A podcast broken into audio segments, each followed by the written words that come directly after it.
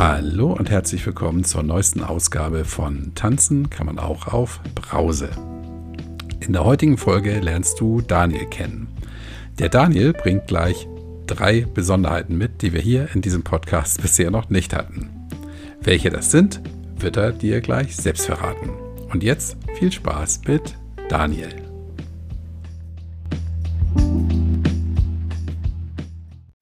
Hallo lieber Daniel, ich grüße dich. Hallo Kai. Hi. Ja, vielen Dank, dass du in meinen Podcast kommst. Ähm, du hast mich freundlicherweise angeschrieben in kurzen, knackigen Worten. Und äh, bevor du dich jetzt vorstellst, möchte ich mal äh, drei Dinge sagen. Also drei Besonderheiten bringst du mit. Zum einen, ähm, mein Podcast wurde dir von einer Freundin empfohlen. Ja, das äh, habe ich bisher so noch nicht erlebt. Äh, zweitens, du arbeitest da, wo andere gern mal hin möchten. Ja, wie ich das so sagen darf. Und drittens, du bist mit deinem äh, Alkoholthema von Anfang an sehr offensiv umgegangen. Mehr weiß ich dazu jetzt noch nicht.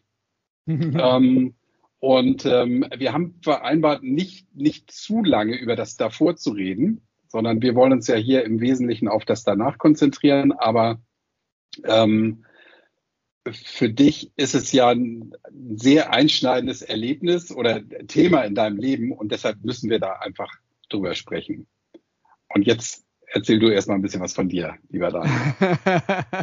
ja, erstmal auch dir herzlichen Dank, dass du mich in deinen Podcast hier aufnimmst. Ich freue mich gerade wirklich sehr drüber. Ähm, Finde es auch was ganz Besonderes. Ist auch meine Premiere, über Alkohol in dem Podcast zu sprechen.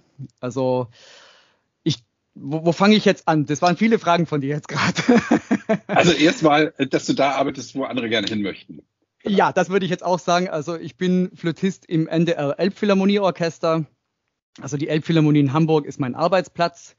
Da auch der große Saal. Ähm, und da bin ich jetzt seit elf Jahren, also nicht in dem Saal, aber in dem Orchester. Seit 2010 sind wir ja dann da drin.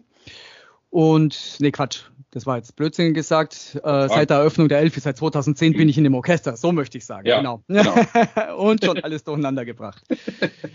ja, genau. Ähm, Flötist bin ich, habe ich gesagt. Daniel heiße ich, habe ich gesagt. Und äh, die liebe Freundin Kerstin, die ich über Instagram kennengelernt habe. Ich habe Kerstin noch nie in meinem Leben persönlich getroffen. Das sind wir aber gerade dabei zu ändern.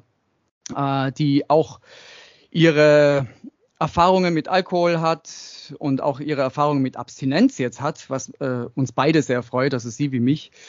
Und wir haben uns über Instagram kennengelernt und, und dann ist sie ja auch bei dir im Podcast. Ich glaube, das darf ich ja sagen. Ja, weil wenn deine Folge erscheint, dann äh, kennt schon jeder die Kerstin. Ach, okay, ja, umso besser, umso besser. Genau, das ist die Kerstin, von der alle sprechen ja. werden.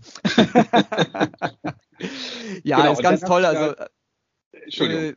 Äh, ja, äh, ich glaube, ich greife dir jetzt mal ganz kurz vor, weil ich gerade diesen Instagram-Account erwähnt habe. Ja.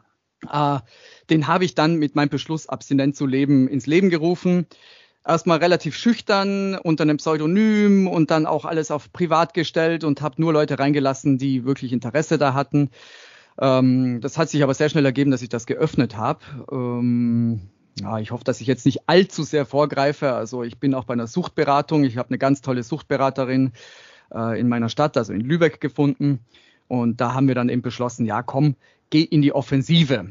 Mach das ganz öffentlich, mach das offen, das hilft dir. Das war so mein Weg. Der mhm. Account heißt auch My Way to Stay Sober.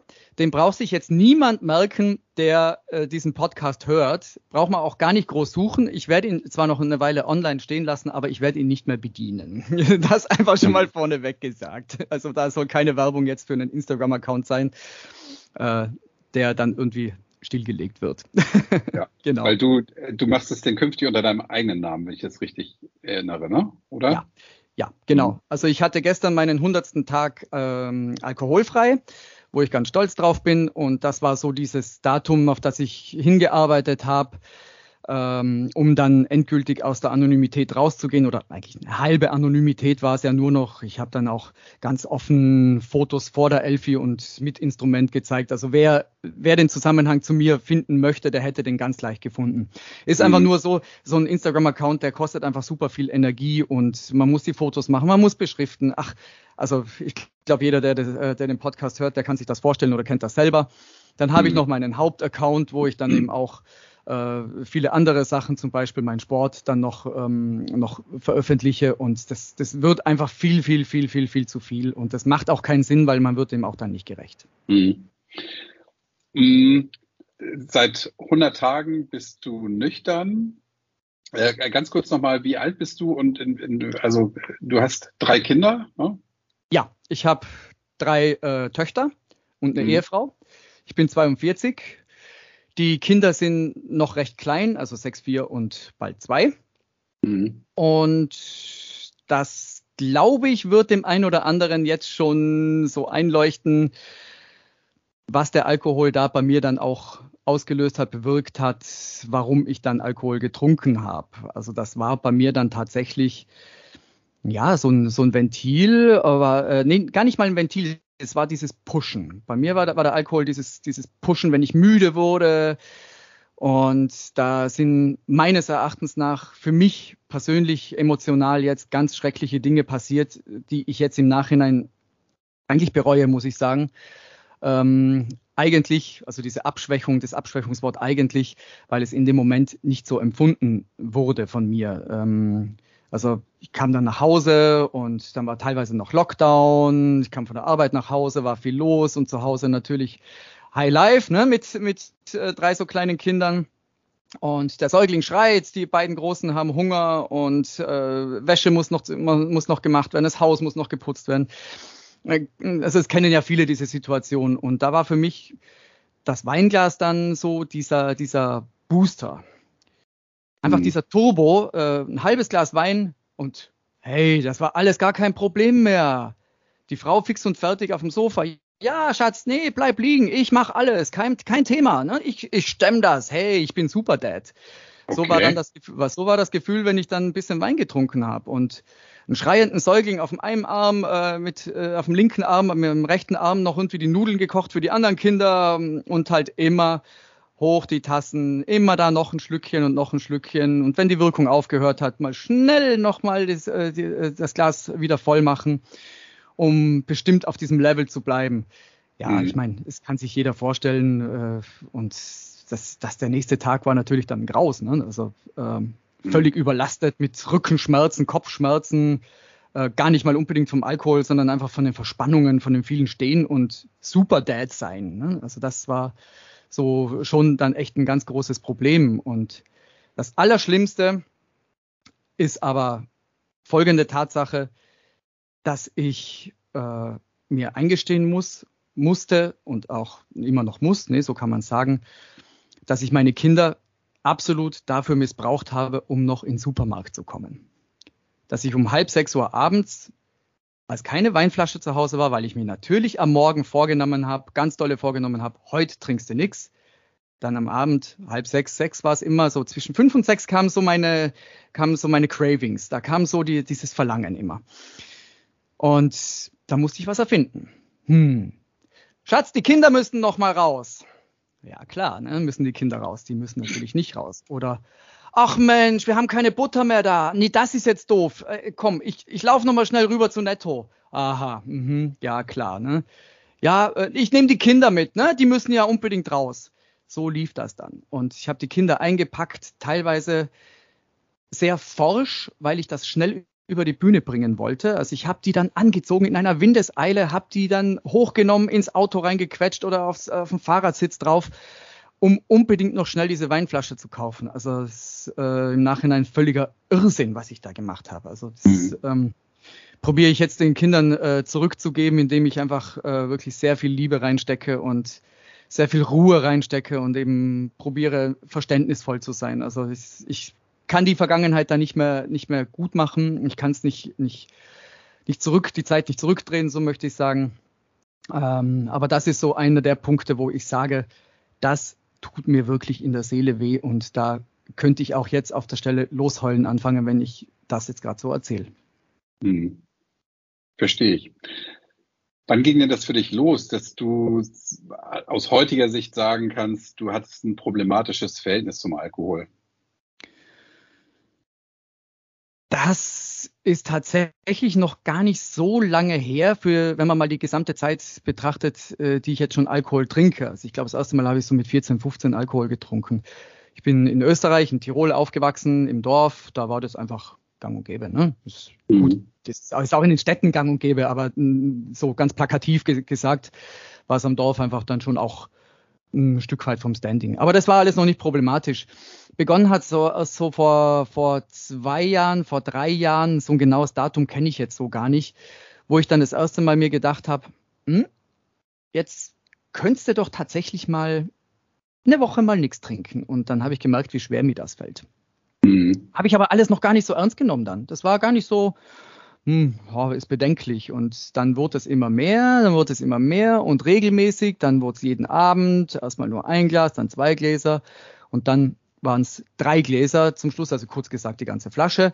Das war zum Glück, das war wirklich mein absolutes Glück, das war immer die Grenze. Es gab vielleicht hin und wieder noch ein Bier vorne weg, das habe ich mir dann noch immer noch immer noch schön geredet mit äh, ach so gegen den Durst, ne? So, weil der Wein trocknet ja aus, da muss ich dann noch irgendwie mhm. ein bisschen Flüssigkeit haben. Ha ha ha. Ja. ne? ja. Ja, super so, Technik, ja. Ja, gell?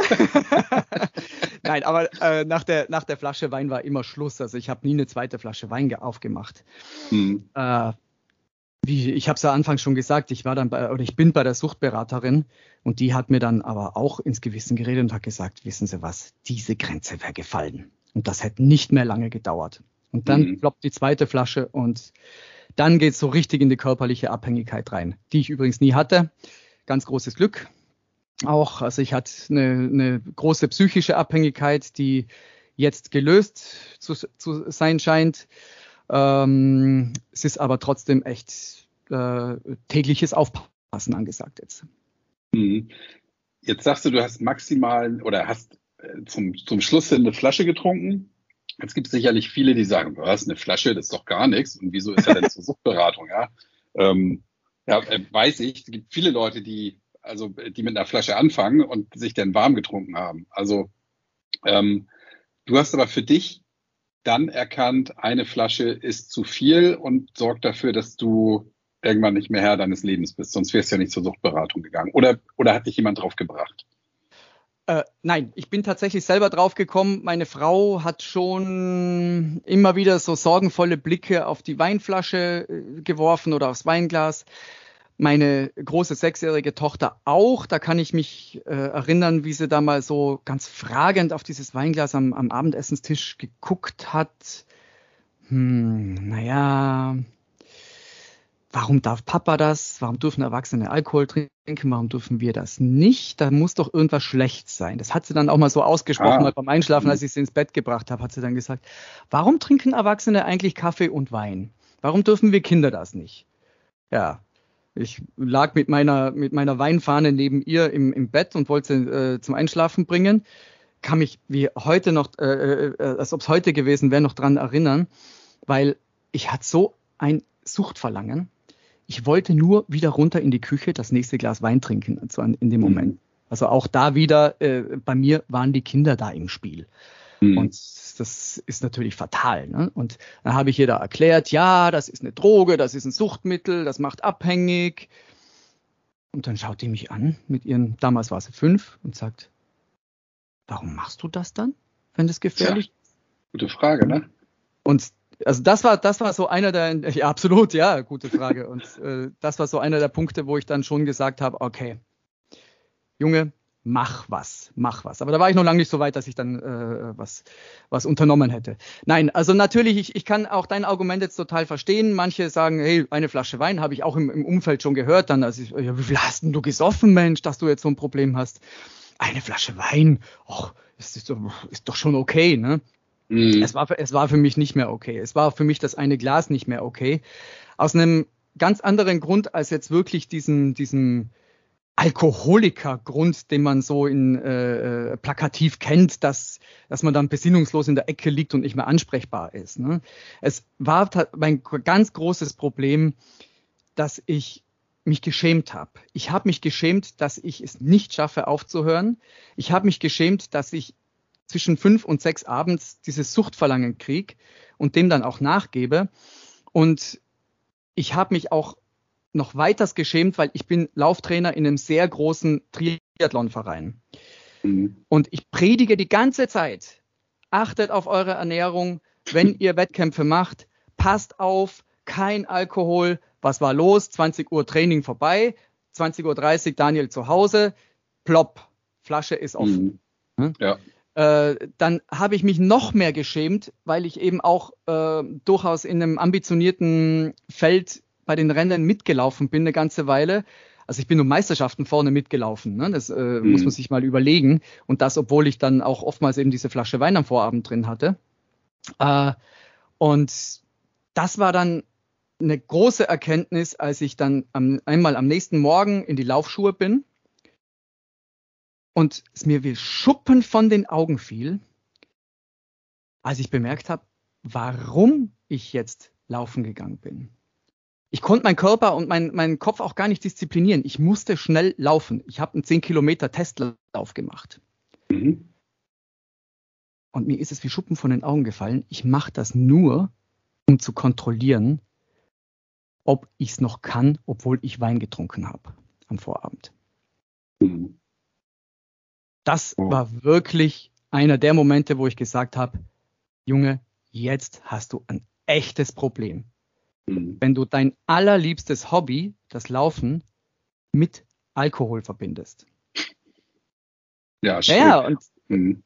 Und äh, da äh, ging es dann eben auch weiter, weil äh, bei so einer Suchtberatung, ich weiß nicht, ob, ob, viele Leute das wissen, bei so einer Suchtberatung oder auch bei einer, bei einer Therapie mh, mm, geht man ja eben auf die ganzen Trigger ein, was, was, mh, ja, was, was, was zieht dich zum Alkohol hin und so weiter. Da geht es dann schon auch ans Eingemachte, an, an, ans psychische, mentale. Und da haben wir dann leider Gottes für mein Hobby jetzt eine große Überforderung während des Laufens festgestellt und die hat dann die Cravings, also das Suchtverlangen ausgelöst. Diese Überforderung. Also sprich, immer wenn ich jetzt schnell laufen gehe, merke ich auch immer noch, dann kommt vom inneren Auge diese Weinflasche. Und das ist im Moment das ist jetzt gerade so nach äh, diesen 100 Tagen auch in der Suchtberatung. Ähm, also ich bin gleich am ersten Tag, äh, am Tag eins bin ich dann, äh, habe ich einen Termin gekriegt im, im Gesundheitsamt äh, und bin dann dahin. Deswegen äh, spreche ich eben von den 100 oder heute sind es 101 Tage. Ähm, das hat sich dann rauskristallisiert und das ist aktuell so die Arbeit, dass man diese Verbindung emotional, aber eben auch im Gehirn löst. Mhm. Ganz schön viel Arbeit, sage ich dir. Das kann ich mir vorstellen. Du wurdest bei der Suchtberatung denn auch ernst genommen, ob, obwohl du, ich sage jetzt mal in Tüdelchen, nur eine Flasche Wein am Tag getrunken hast.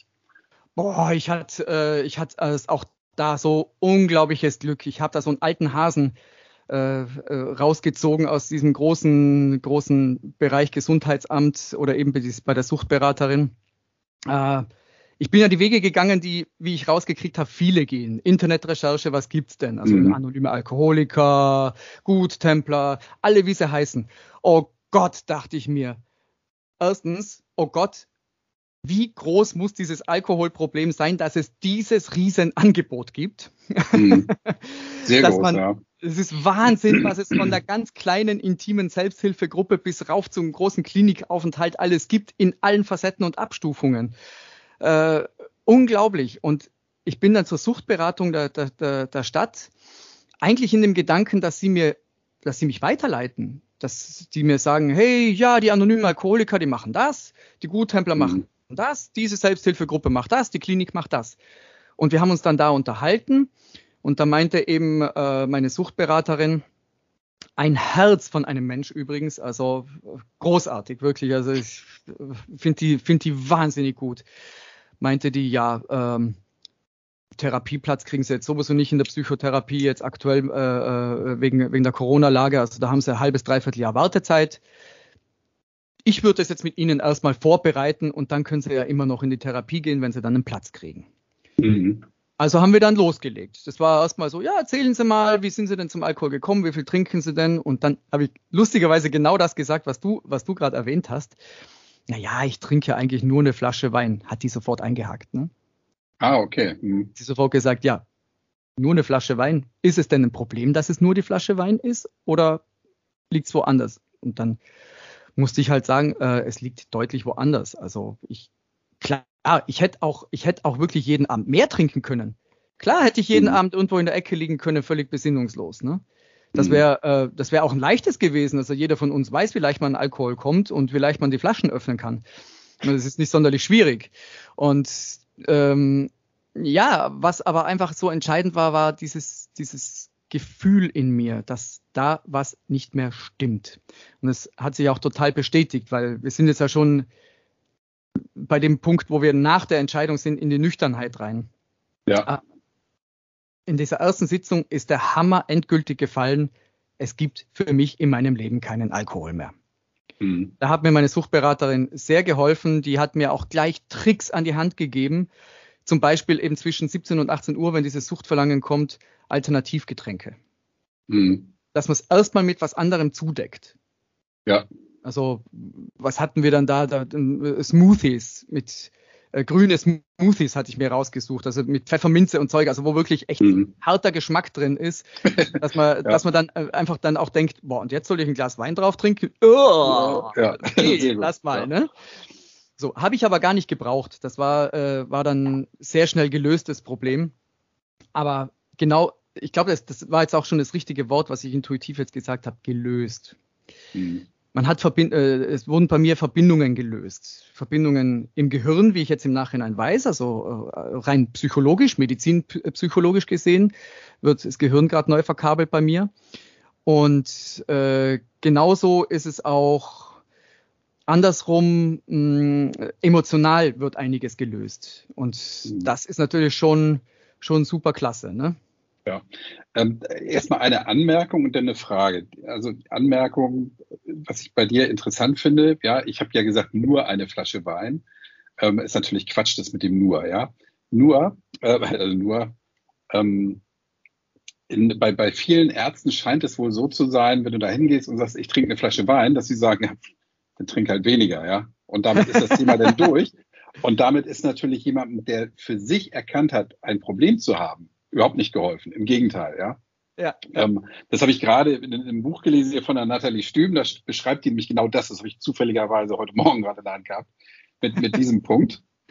Ja, dass dieses ähm, auch bei vielen Medizinern das Thema Sucht belegt ist mit, du musst am Boden liegen. Ja, du musst, ja. musst da sein, wo man nie hin will und nicht wie du, erfolgreicher Sportler und erfolgreich im Beruf, ähm, und selber sagst, ich habe ein Problem. Ja, das, das erkennen viele Mediziner nicht an. Und das finde ich gut, dass du das Glück hattest, ähm, mit deinem Problem ernst genommen worden zu sein und immer noch ja. ernst genommen wirst. Das ja. ist, äh, glaube ich, ein großes Glück. Und ähm, allein wirst du da nicht rausgekommen, aus heutiger Sicht? Ich glaube nicht. Mhm. Ich glaube nicht, weil ähm, ich einfach so unglaublich viele Tools dazugekriegt habe, und zwar individualisierte Tools. Ja, sehr gut. Wie kann ich mhm. mich, wie kann ich mich auf Säulen stellen? Und ich hatte auch den, die, die, die Möglichkeit, äh, einfach nur zu sprechen. Also das kann ich mit meiner Frau auch wahnsinnig gut. Das ist, äh, das ist nicht die Frage. Also da gibt es natürlich schon, schon total viele viele Möglichkeiten. Nur eben, äh, wie ich gesagt habe, also es äh, sind auch bei uns drei Kinder im Haus, es gibt der Haushalt. Also wir, wir haben nicht die Möglichkeit, jetzt hier so nonstop eine Stunde lang einfach mal über mein Alkoholproblem zu reden, wo das herkommt. Und ähm, äh, was war das? Moment, hat was gepiept? Ah, okay, ja. Moment, ich sag's auch gleich für eventuell folgende Folgen. Ich habe gerade den Kardinalfehler gemacht und bin mit halb vollem Laptop in dieses Gespräch eingestiegen. Ich muss oh. mal ganz kurz das Ladegerät, das Ladekabel anschließen. Daniel, ich, ich mache jetzt mal, ich mache dir mal ein Angebot oder ich stelle dir mal eine Frage. Was hältst du davon, wenn wir irgendwann mal eine Spezialfolge machen und du mal über die Tools berichtest, die du an die Hand bekommen hast? Wäre das was cool. für dich? Machen wir, machen wir. Ja? Ja, klar. Kein Ist Thema. Notiert. Machen wir auf jeden Kein Fall. Thema. Kein Thema. Ja, das wird dann, weil das fällt ja eigentlich aus, aus meinem Thema hier so ein bisschen raus. Aber ähm, kann ja nicht schaden, wenn ich hier den richtigen Mann schon in der Leitung habe, dass wir darüber mal ähm, eine Folge machen, ja? Tatsächlich. Total gerne. Einfach Ja. uns mal nur darauf konzentrieren. Total gerne. Cool. Nein, aber äh, ich möchte möcht eins, noch, eins noch betonen, Mhm. Kai. Äh, ich glaube, die, die Frage hast du schon richtig gestellt. Äh, ich kann es wirklich jedem nur raten, sich Hilfe zu suchen, sei es vom Hausarzt, wobei der Hausarzt vermutlich so antwortet, wie du es meintest, ja, wie eine Flasche Wein. Es Mhm. kann durchaus passieren, dass das, dass das vorkommt. Meine Hausärztin ist anders drauf gewesen. Die hat auch gesagt, ja, es gibt dieses Angebot, nutzen Sie es, wenn Sie es Mhm. wollen. Mehr hat die auch nicht gesagt jetzt. Ne? Aber eben äh, Suchtberatung der Stadt, das ist auch so. Ich habe mich mit, mit meiner Suchtberaterin auch unterhalten, dann immer wieder darüber, ja, was, was machen Sie denn jetzt eigentlich mit den unter Anführungszeichen schweren Fällen, ne? weil äh, ich sehe Mhm. mich jetzt nicht als, als äh, körperlich schwer abhängigen Fall, ähm, der morgens zitternd aufwacht und sowas. Das gibt's ja leider. Und sie meint, nee, also wären Sie hier reingekommen und hätten solche Entzugserscheinungen gehabt, hätte ich Sie sofort weiter, weiterverwiesen. Ja. Naja. Also von dem her gesehen, man, man kann sich da sehr, sehr vertrauensvoll äh, in die Hände dort begeben. Die Mhm. haben auch eine Schweigepflicht. Die dürfen nicht mal intern Auskunft über wen geben, der, ähm, der bei denen in der Beratung ist. Also wer da Sorgen hat, nee, also die Mhm. Sorgen bitte komplett über Bord werfen. Es kostet eine E-Mail. Bei mir hat es, äh, glaube ich, eine halbe Stunde auf die Antwort gedauert. Ich habe äh, hingeschrieben, okay, ich bin Daniel 42, ich habe, ähm, ich glaube, ich habe ein Alkoholproblem, können wir uns mal unterhalten. Eine halbe Stunde später, ja, wann können Sie denn? Ja, cool. Das scheint aber in, in vielen Städten nicht so zu sein, ne? was ich so, was ich so lese. Aber Ah, okay. top. Ja. Und ähm, die, bei den Hausärzten ist jetzt nur eine Vermutung, ja, glaube ich, die haben einfach nicht die Ressourcen, um sich mit dem Thema eingehend zu beschäftigen bei den Patienten. Ja, die haben, die haben pro Patient, weiß ich nicht, fünf Minuten, zehn Minuten, keine Ahnung. Ja, und wenn du anfängst, deine Geschichte auszupacken, dann ähm, hat die schon zehn Patienten verloren in der, in der Zeit. Also von daher, okay. Ähm, wir fangen jetzt mal da an, wo du nüchtern warst, die ersten Tage. Ja, Äh, also ich höre dir sehr gern zu, Daniel. Ich würde da auch gern noch stundenlang mit dir drüber sprechen. Aber wir kommen jetzt mal, weil ich eingangs gesagt habe, wir sprechen da nur ganz kurz drüber. Ja, es sind jetzt 20 Minuten. Ja, Ähm, ja, ja, ich weiß. wir, wir sprechen jetzt mal über das danach. Wie hast du denn die ersten Tage der Nüchternheit erlebt? Jetzt mal äh, unabhängig von der, von der Therapiegeschichte. Also du persönlich zu Hause, im Job, beim Laufen. Wie war das für dich?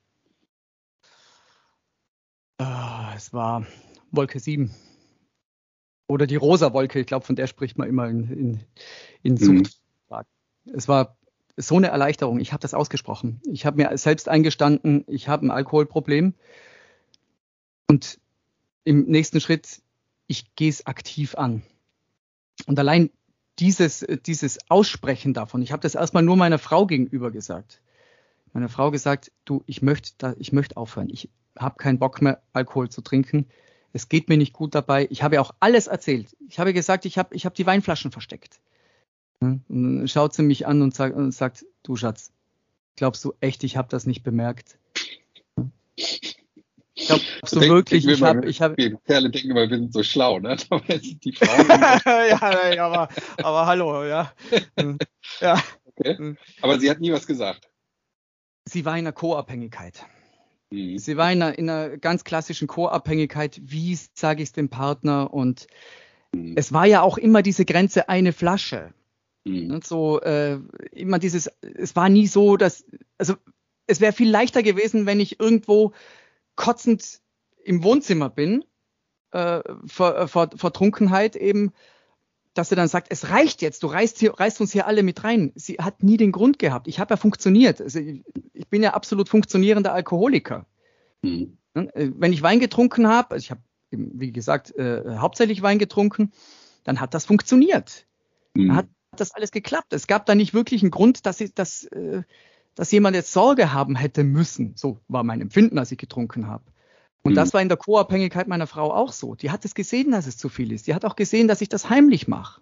Mhm. Ich meine, die, die Partner sind ja nicht doof. Also wenn ich jetzt in der Küche stehe und äh, vor großen Kochtöpfen äh, stehe und dahinter das Glas verstecke, Also zum Schluss, ähm, auch da ne, eine kleine Anekdote dazu. Ich habe zum Schluss nicht mehr aus dem Weinbecher, äh, aus dem Weinglas getrunken, sondern aus dem Zahnputzbecher. Uh, okay. Plastik-Zahnputzbecher. Weil mhm. fällt ja nicht so auf. Ne? Schaut ja aus, als ob ein Kind irgendwie so ein ja, ja. was weiß ich, Johannisbeer hingestellt hätte oder so. Ne? ja, ja. Okay, ja. Nein, aber mir, mir ging es in den ersten Tagen sehr, sehr gut. Es war äh, alles befreit, es war alles locker. Ähm, ich habe dann eben, da kann ich jetzt leider die, die Suchtherapie nicht, nicht ganz außen vor lassen, ähm, wie du es vorgeschlagen hast, mhm. weil das war eben an Tag eins. Da hat es schon begonnen mit Sachen aufschreiben.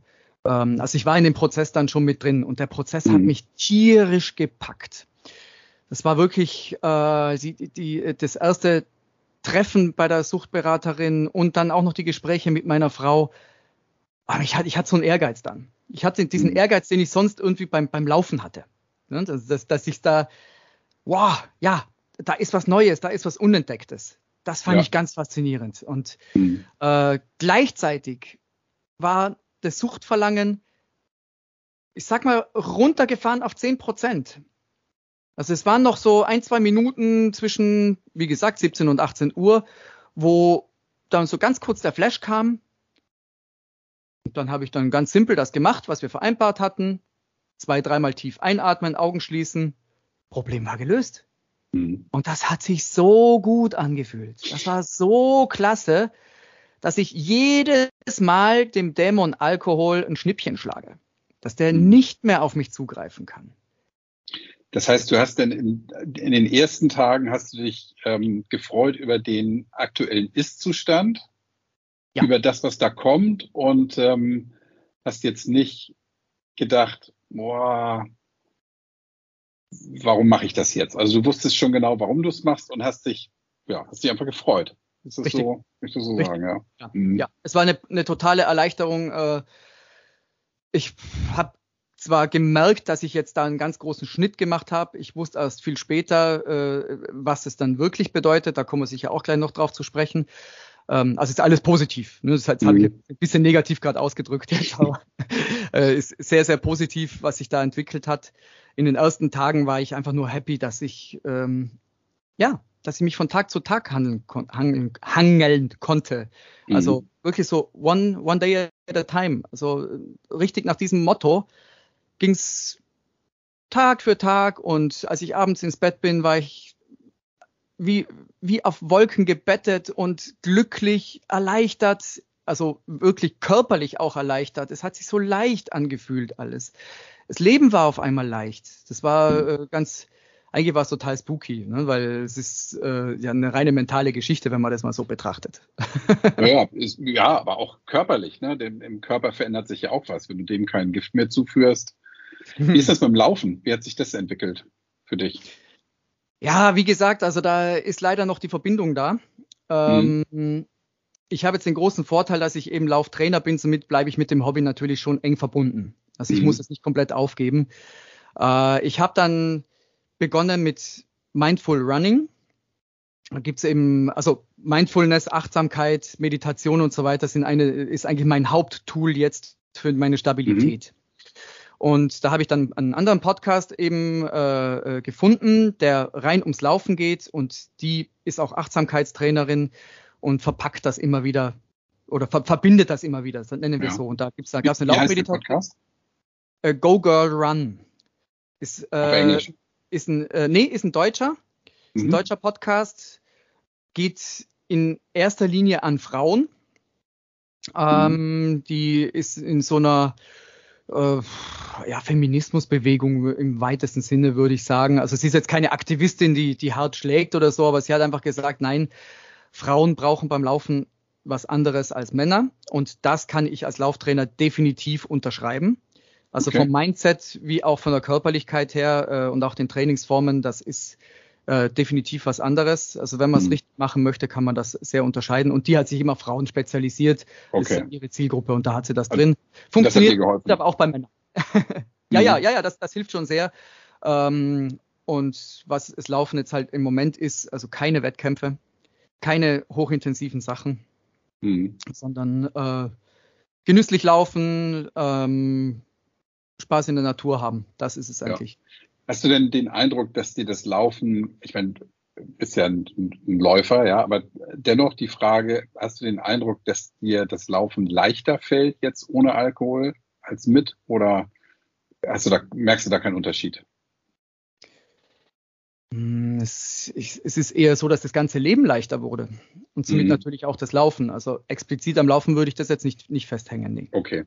Du hast ja dich gleich am Anfang offenbart, allen gegenüber, um das wahrscheinlich auch verbindlich zu machen für dich dann, ne?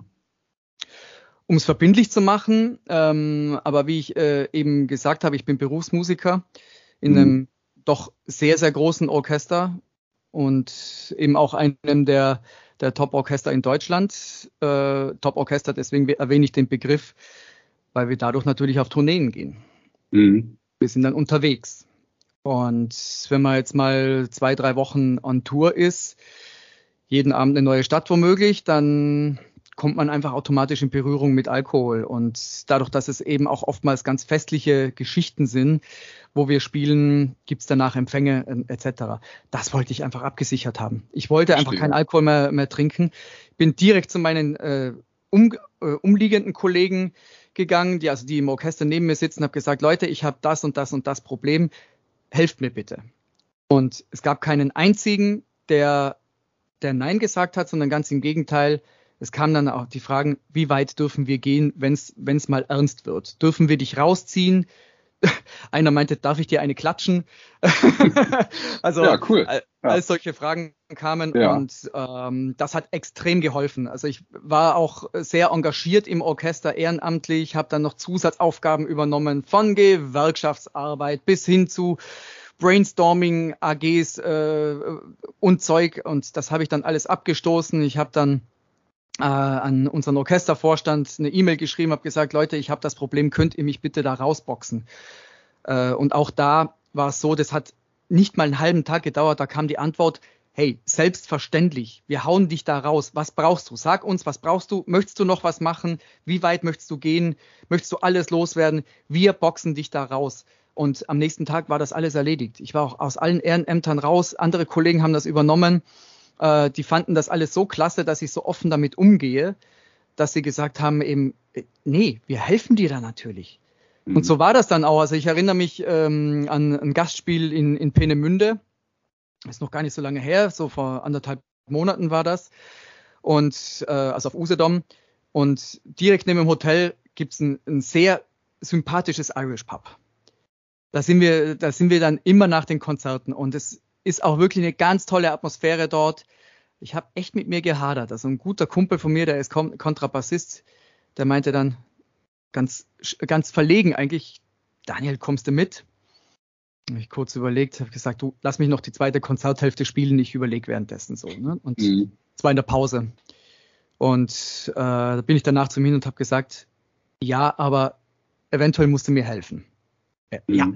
das ist ja wohl klar. Ne? Und dann sind wir dahin. Ich habe meinen Pfirsichsaft getrunken dort, hat dann noch einige äh, Diskussionen mit andere, anderen Kollegen, also nee, nicht Diskussionen, sondern äh, die waren auf einmal interessiert alle. Also auch die, die jüngeren Kolleginnen und Kollegen, die kamen dann her, hey, ich habe gehört, du trinkst nichts mehr. Was ist denn da los? Hey, super, Wahnsinn. Ne? Und boah, mhm. also äh, dann kam allerdings auch die Aussage, die man mögen muss, äh, meinte dann Kollege, ey Daniel, du hast echt Eier in der Hose. Das hier einfach mal vorm Kollegenkreis so zu sagen. Ich habe ein Alkoholproblem ja. und leg das offen. Ja, also wie gesagt, das muss man mögen. Ich mag's, ich liebe es. hattest du denn, hattest du denn, ähm, also zum einen mal ähm, finde ich es auch total cool, wie deine Kollegen reagiert haben, ja. Nicht, dass die gesagt haben, oh, du hattest ein Alkohol oder hast ein Alkoholproblem, sondern ey, cool, dass du nichts mehr trinkst, ja. Das ist ja auch eine Frage der Semantik. Formuliere ja. ich das jetzt so rum, ja, und sag, äh, ich zeig mit dem Finger auf das Problem, oder ich sag, nee, guck mal hier in die andere Richtung, ja, wie geil ist denn das, dass du nichts mehr trinkst? In den meisten Formulierungen ist das ja genau andersrum. Ja, oh, du stimmt. trinkst nichts mehr, dann hast du ein riesiges Problem. Äh. Ja, und du hast es anders gemacht. Du hast gesagt, ich habe ein Problem, helft mir. Und jeder, der dir dann nicht hilft, ist ja am Ende der Arsch. Ja, ja nee, wenn du, wenn du zu allen sagst, ey, helf mir, und einer von den Leuten sagt, du bist ein, du bist ein, äh, du bist kaputt, weil du Alkohol äh, getrunken hast, ja, Denn das funktioniert nicht. Ja, das ist eigentlich, das ist wirklich eine schlaue Technik. Hattest du denn, finde ich wirklich. Ja, ja danke. Hattest du denn, ähm, hattest du keine Bedenken, dich da zu offenbaren, was da auf dich zukommt? Ja, schon, schon. Also es war schon, schon, also das Gedankenkarussell ist schon, schon mächtig in Fahrt gewesen. Ne? Mhm. Äh, auch emotional. Soll ich sagen, soll ich es nicht sagen? Da hatte ich schon die Bedenken, äh, ich habe halt einfach mit meiner Frau wirklich eine Partnerin an meiner Seite, die, die das unglaublich unterstützt und auch mein Freundeskreis, der, der sich jetzt im, äh, seit meiner Nüchternheit so dermaßen verdichtet hat und wo es viel tiefere Verbindungen gibt. Also auch zum Beispiel eine meiner besten Freundinnen, die hat mir auch dazu geraten. Ne? Die hat auch gesagt, mhm. komm, das ist genau dein Weg. Da musst du jetzt einmal in, dies, in, in dieses eiskalte Wasser springen und das aussprechen. Und es wird dir, weil es so authentisch ist, es wird dir geholfen werden. Und so war es. Ja. Genau so war es. Ja, cool. Jetzt waren wir ja bei den ersten Tagen der Nüchternheit. Jetzt, jetzt haben wir gute drei Monate, hast du gute drei Monate hinter dir. Wie, wie fühlst du dich jetzt mit ohne Alkohol? Traumhaft. Mhm. Absolut traumhaft. Also es ist, äh, mein, meine Cravings, mein Suchtverlangen ist, der Suchtdruck ist bei null. Mittlerweile mhm. kümmert es mich nicht mehr. Ähm, ich habe dann eben begonnen, viele Sachen aufzuarbeiten mit der Suchtherapeutin, aber auch eben alleine. Ähm, Meditation hat mir wahnsinnig geholfen. Äh, habe dann so eine Meditations-App gefunden, äh, die jeden Tag was anbietet. Das war mir dann ein bisschen zu wenig irgendwann inhaltlich. Dann bin ich in ein Yoga-Studio gegangen, wo ich früher war. Dort äh, haben wir hier in Lübeck ein ganz, ganz großes Glück, dass es einen gibt, der explizit Männer-Yoga anbietet, also der das Problem erkannt hat, dass wir Jungs äh, erstmal nicht so beweglich sind und wie er selber sagt, dass ich zitiere ihn jetzt inhaltlich, wenn ein Kerl in eine gemischte Yoga-Klasse reinkommt und dann mal bemerkt, die Mädels, die können sich alle verbiegen äh, bis ja bis irgendwo hin. Und als steifer Kerl ist man dann da und kriegt den Arm kaum hoch. der kommt genau einmal und nie wieder. Und äh, er hat dann eben reine Männerklassen da ins Leben gerufen. Ist ein bisschen Sisyphus-Arbeit für ihn. Aber er geht eben auch da auf, auf äh, die Psyche, aufs Mentale ein und mhm. eben auch dann schlussendlich auf Spiritualität, wer das möchte. Ähm, ich wusste nicht, dass ich es mag. Ich mag es sehr. Also Spiritualität ist jetzt nicht so, dass ich jetzt äh, Bäume umarme, dass ich in den Wald gehe und eine Stunde am Baum stehe und den umarme. Also äh, ganz mhm. und gar nicht, sondern dabei geht's bei meiner Spiritualität geht's eher darum, sich mit anderen Menschen zu verbinden. Den anderen in die Augen gucken zum Beispiel. Okay. Das war für mich die letzten Jahre immer wieder ein Problem. Ich konnte, ich konnte mich ganz schlecht mit anderen verbinden. Und mhm. das hat sich total gelöst durch eben genau diese Meditation. Und es fühlt sich so wahnsinnig gut an. Ähm, ich habe das auch jetzt mit, mit der Abstinenz verbunden. Also ganz, ganz bewusst, weil dadurch ist eine Säule entstanden, auf die ich meine Abstinenz aufbaue. Da ist ja. diese Meditationssäule, diese spirituelle Säule, nennen wir sie einfach mal so beim Namen. Und äh, wenn ich merke, hey, ich kann mich mit dem anderen verbinden, Ne, ich, ich schaue dem in die Augen, es kommt was zurück, Energie fließt oder wie auch immer das man es bezeichnen mag. Also man, man spürt den anderen. Dann denke ich mir dann, wenn, wenn, wenn man dann wieder die Verbindung wieder trennt und auseinandergeht, boah. Und jetzt stell dir vor, wenn du jetzt einsitzen hast. Mhm. Hättest du das denn auch geschafft? Also ich hätte es nicht geschafft. Mhm. Muss ich einfach mal so sagen, ja. Ja, cool. ja, ja, genau. Aber eben äh, der, der Yoga-Lehrer, der hilft mir da, da wahnsinnig. Das ist ganz, ganz große Klasse. Ich habe mich dem auch dann eben offenbart und habe ihm gesagt, ich habe dieses Problem. Ja, und äh, hatte mir dann einen Link geschickt zu, äh, zu einem Video von ihm, wo er dann eben auch genau diese Vernetzungen eingeht, äh, eine ganz tolle Yogastunde macht. Und ja, also auch da möchte ich jetzt einfach mal Werbung machen für, äh, für Yoga, mentales Training und so weiter. Also die Kerstin, die wir, die wir anfangs, die wir anfangs ja, äh, äh worüber wir gesprochen haben, die mich ja auf deinen Podcast gebracht hat, die hat es mal ganz lustig formuliert. Sie meinte dann so, ja, für die meisten Männer ist ja Spiritualität ähm, am offenen Feuer zu sitzen und ein Stück Fleisch drüber zu halten. Ne? Ja. Also Kerstin, Kerstin wenn, wenn, du den Podcast ja. hörst und ich bin mir sicher, du hörst ihn, vielen Dank für dieses Bild, das ich nie wieder aus meinem Kopf kriege. Sehr gut. Ja, also ich, ich, was ich ja cool finde, ist so eine Männer-Yoga-Gruppe, ja. Das, weil meine Freundin, die sagt auch mal, ja, versuch das doch mal mit Yoga, ja. Das, das ist total gut. Und dann, ähm, ich bin, ich bin bei Peloton, ja, und da haben die auch so Yogakurse und so, wenn ich mir das angucke, ich meine, da breche ich mir schon die Arme beim Hingucken, ja, oder, oder die, die Beine. Das denke ich, nee. Ich glaube, so eine, so eine Männer-Yoga-Gruppe, da könntest du einen lustigen Kinofilm draus machen. ja, das sage ich dir. Also, äh, ich weiß ja, dass, dass den Podcast ziemlich viele Frauen hören, deswegen werde ich jetzt nicht anfangen, aus dem Nähkästchen zu plaudern. Das mache ich natürlich nicht. Nicht, ne? Nein, aber nein, es ist nur ein Spaß. Also es ist eine andere Atmosphäre da drin. Mhm. Äh, der Yoga-Lehrer kann natürlich auch ganz anders drauf eingehen, ne? weil wir Jungs natürlich viel, viel mehr mit Kraft machen als, äh, als mit Technik und äh, ja, und nicht so beweglich sind zum Beispiel, also kann man eine ganz andere Abfolgen machen. Aber eben auch dieses, äh, dieses, diese mentale Geschichte, die, die mir so unglaublich hilft, abstinent zu bleiben. Ähm, dieses Reinspüren in mich, dieses Sinnliche, das, das Sinnliche habe ich ja auch wieder entdeckt. Das ist zum Beispiel ein ganz großer positiver Punkt meiner Abstinenz, ne? Ja. Dass ich, ich war ja jemand, der, der äh, komplett im Außen gelebt hat. Ne? Also ich habe ja Gerüche, sei es ein Parfum oder eine Zitrone, mein Gott, das war mir doch scheißegal. Das war mir so mhm. egal. Ne? Oh, aber die Flasche Rotwein, hm, ne? super, ja, klasse. Völliger Schwachsinn. Der Rotwein, der, der, der duftet doch nicht lecker. Sind wir uns doch mal ehrlich. Mhm. Ne? Äh, ja, aber eben jetzt beginnt das eben, dass ich so kleine Sachen wieder, wieder, äh, ja, so sinnlich mitnehme.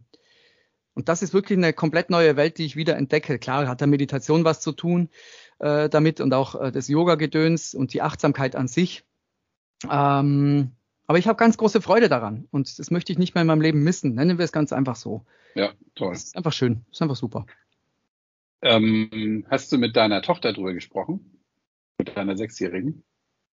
Äh, jein. Also die ist natürlich mit dem Kopf ganz woanders immer. Also wir hatten jetzt mal eine Situation im Supermarkt, wo sie dann meinte, Papa, wir kaufen dir noch einen Wein. Und dann habe ich dann gesagt, nee, ich trinke doch keinen Wein mehr. Ähm, damit war es aber dann auch schon erledigt. Äh, ich habe dann probiert, dann nochmal einzuhaken, mhm. mit ihr darüber zu sprechen. Das war für sie so, nee, Papa trinkt keinen Wein mehr, so, Haken dahinter, fertig. Ne, aber mir, ja. hat's, mir, mir hat das wirklich was gezeigt, nämlich, dass meine Denke, und ich glaube, so denken auch viele, dass die Kinder, die kleinen Kinder vor Einschulung, nennen wir es mal so in dem Bereich, äh, dass die das gar nicht so richtig mitkriegen. Ach, das Gläschen Wein da, mh, kein Problem. Ne? So, die kriegen alles mit. Die kriegen alles das mit. Und auch, ja. Monate später im Supermarkt äh, kommt die Kleine auf die Idee und sagt eben, hey Papa, wie wär's denn mit einer Flasche Wein? Äh, wo ich echt ja, ins Grübeln gekommen bin. Hm. Dann ist ja, ich habe übrigens eben gerade gesehen, ich habe die ganze Zeit mit dem falschen Mikro aufgenommen, ja, haha, mit meinen AirPods. Und jetzt habe ich es auf das, ich spreche die ganze Zeit in mein schönes Mikro rein, das war gar nicht an. ja, super. Ich vergesse das Ladekabel, du schaltest das falsche Mikro ein. Oh, Herrlich. Damn. Ja, ja ich hatte das vorher eingestellt. Oh, ja, das ist mit dem, äh, ja, ah, bin mal gespannt, okay, wie sich das liebe Hörer, äh, ihr habt das jetzt gehört, wir fangen nochmal von vorne an, ja? Genau. Wir spulen nochmal zurück. Shit. Ähm, vielleicht ist es aber, wirst du eines Tages deiner Tochter mal sagen, hey, deine Frage, warum dürft ihr Alkohol trinken und wir nicht, ja, war ja vielleicht mit ein Grund, warum du diese Erkenntnis hattest, hey, jetzt muss ich was machen. Ja, ich finde das, finde das äh, ganz wertvoll dass du ihr das irgendwann mal mit auf den Weg gibst. Das werde ich auf alle Fälle machen, ja. Also das, mhm. das Thema wird ja irgendwann kommen, das lässt sich ja gar nicht vermeiden. Äh, dafür ist Alkohol einfach zu präsent bei uns. Ähm, also nicht jetzt bei uns zu Hause, sondern einfach bei uns in der Gesellschaft. Äh, jeder ja. Hörer dieses Podcasts weiß das auch. Ähm, ja, ich meine, einer Sechsjährigen, die gerade in die Schule gekommen ist und jeden Tag völlig überreizt nach Hause kommt, dann noch so einen Brocken vor die Füße zu schmeißen, zu schmeißen ist vielleicht nur klug, wenn man, wenn man das gezielt macht. Also ja, wichtig, ist, wichtig ist es jetzt einfach mal, dass die Kinder sehen, dass eben kein Alkohol zu Hause getrunken wird. Mhm. Das machen die natürlich unbewusst, weil wenn kein Alkohol da ist, dann ist es halt nicht da. Mein Gott, also sind keine Himbeeren da, dann äh, ja, vermisst die auch, auch kaum wer. Äh, und so läuft es jetzt bei uns hier auch ab. Also was mir aufgefallen ist, was mir doch einen kleinen Stich in mein Herz immer wieder gibt, ist, dass das Thema Sucht ähm, bei den Kindern präsent ist, auch bei der Dreijährigen. Ähm, es liegt aber noch ein bisschen weiter als nur jetzt mit dem Alkohol, sondern da geht es auch um das Thema Zucker. Da ist meine Frau ganz eifrig, finde ich ganz toll. Also liebe ich sehr und ähm, bin da ganz begeistert auch mit diesem No Sugar experimentieren und sowas. Aber da hat man ja auch diese, diese Zuckersucht und ähm, mhm. ich erschrecke dann immer wieder, wenn die Kinder dann sowas sagen wie, nee, da ist Zucker drin, da wirst du ja süchtig. Äh, ich habe mal so überlegt, ja. was, was höre ich denn aus diesem Satz raus? Ich höre das Wort Zucker nicht, ich höre nur süchtig. Das ist aber mein persönliches Problem, das ist nicht das Problem von den Kindern. Mhm. ja, ja, ja, genau. Ja, das ist dann vielleicht Thema für einen anderen Podcast. Ja, äh, na, selbstverständlich, aber ich wollte es nur sagen, dass. Leben nach dem Zucker. ja, ja, nee, äh, Nein, Leben, Leben, mit, äh, Leben mit Süchten, das ist es, glaube ich, hm, eher, ja. wo, wo wir einfach jetzt als Eltern beschlossen haben, wir wollen es den Kindern vorleben. Ähm, ob das dann schlussendlich gelingt, wird an anderer Stelle entschieden. Also das ja. können wir, wir können ein Stück weit erziehen, wir können es vorleben.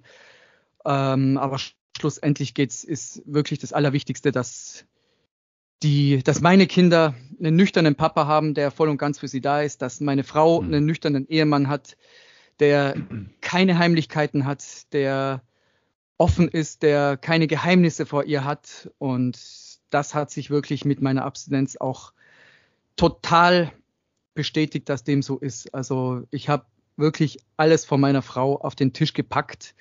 Ähm, mit, mit allem, was ich jetzt im Podcast erwähnt habe. Und äh, jetzt mache ich da noch, noch ein weiteres äh, äh, kleines Nähkästchen, auch was Sexualität angeht. Und da mhm. habe ich nämlich auch, äh, dadurch, dass ich mich wieder gespürt habe, dass ich mich mit mir selber beschäftigt habe, Wünsche, Sehnsüchte, Ideen äh, gefunden. Und das habe ich auf den Tisch gelegt. Ganz klar. Da habe ich gesagt, okay, weißt du was, warum unterhalten wir uns nicht darüber? Und darüber habe ich nämlich auch mit meiner, mit meiner Suchtberaterin gesprochen. Ich gesagt, ja, wie, wie, wie kommt denn das, dass das auf einmal ist? Und dann meint sie, ja, sie haben sich gelöst, sie haben sich geöffnet, sie haben den, den großen Ballast Alkohol über Bord geworfen und jetzt sind sie sie selber. Toll. Und ich finde, es ist äh, ein ganz großes Kompliment von, von ihr an mich, und meine Frau hat es auch bestätigt, dass es eben ein ganz anderes Leben ist jetzt und dass ich ich selber bin. Auch meine beste Freundin, äh, die hat mir gerade gestern gestern eine ganz liebe Nachricht geschrieben, wo sie dann meinte, du, ich bewundere das so wahnsinnig an dir, dass du immer du bist. Und das geht nicht mit Heimlichkeiten und schon gar nicht mit Heimlichkeiten, wenn es ums Trinken geht. Wenn man heimlich trinkt, dann hat man schon das erste Geheimnis. Tja, das kann jetzt ein schönes Schlusswort sein. Ähm, eben hatte ich noch eine Frage, die habe ich jetzt glatt vergessen. Ähm, ach so, doch. Ähm, du bist jetzt 101 Tage nüchtern. Hast du Angst, nochmal wieder dem Alkohol zu verfallen? Ja. Ja. Mhm. Äh, ganz deutlich.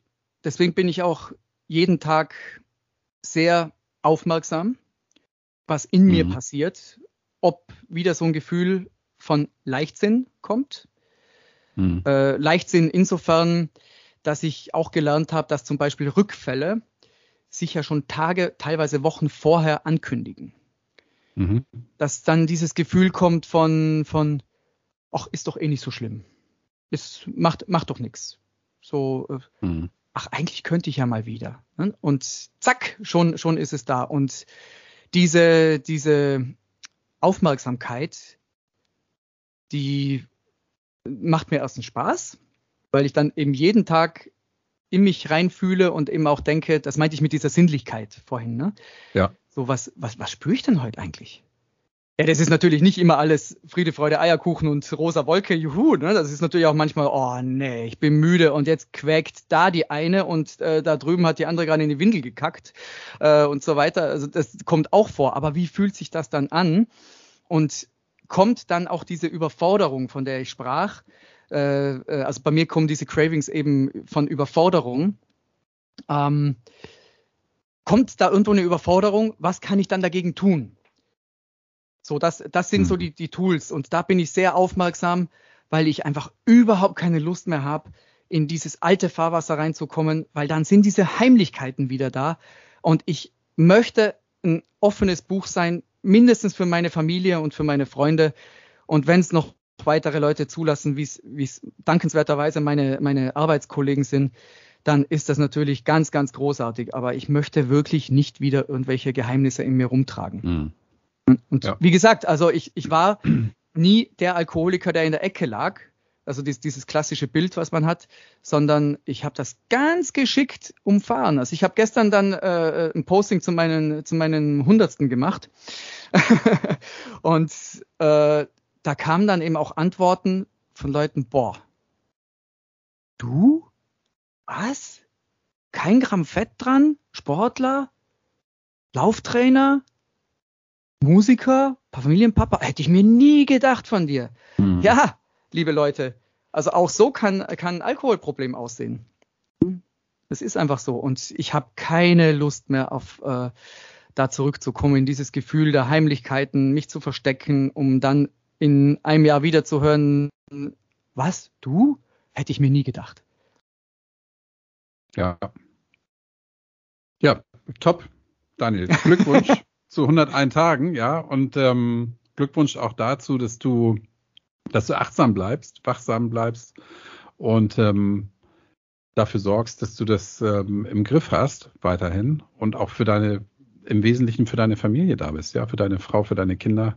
Die brauchen dich am aller, allermeisten. Ja, ein Orchestermusiker ist austauschbar, ein Familienpapa nicht. Das ja, stimmt, das, da ähm, hast du sowas von recht, ja. Ähm, jetzt haben wir ja vorher gesagt, Musiker ist auch nicht so leicht zu kriegen, aber ein Papi, ein neuer, den kannst du ja nicht backen. Ja, das ja. ist ähm, von daher Glückwunsch. Wirklich ganz, ganz vielen, toll. Vielen Dank, Kai.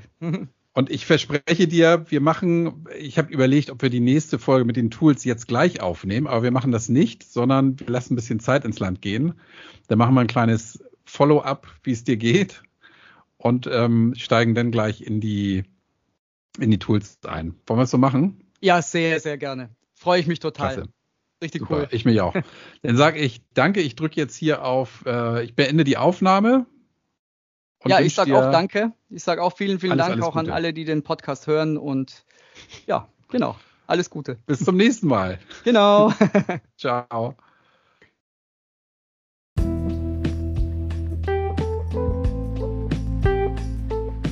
Und das war das Gespräch mit dem lieben Daniel. Für das Follow-up-Gespräch habe ich mir schon einen Knoten ins Taschentuch gemacht, damit ich es nicht vergesse. Wenn du Fragen, Anregungen oder Kritik hast oder wenn du deine Geschichte mit uns teilen möchtest, schick mir gern eine Mail. Darüber freue ich mich immer. Freu du dich auf die nächsten Folgen, die da kommen werden. Und bis dahin denk immer dran, tanzen kann man auch auf Brause.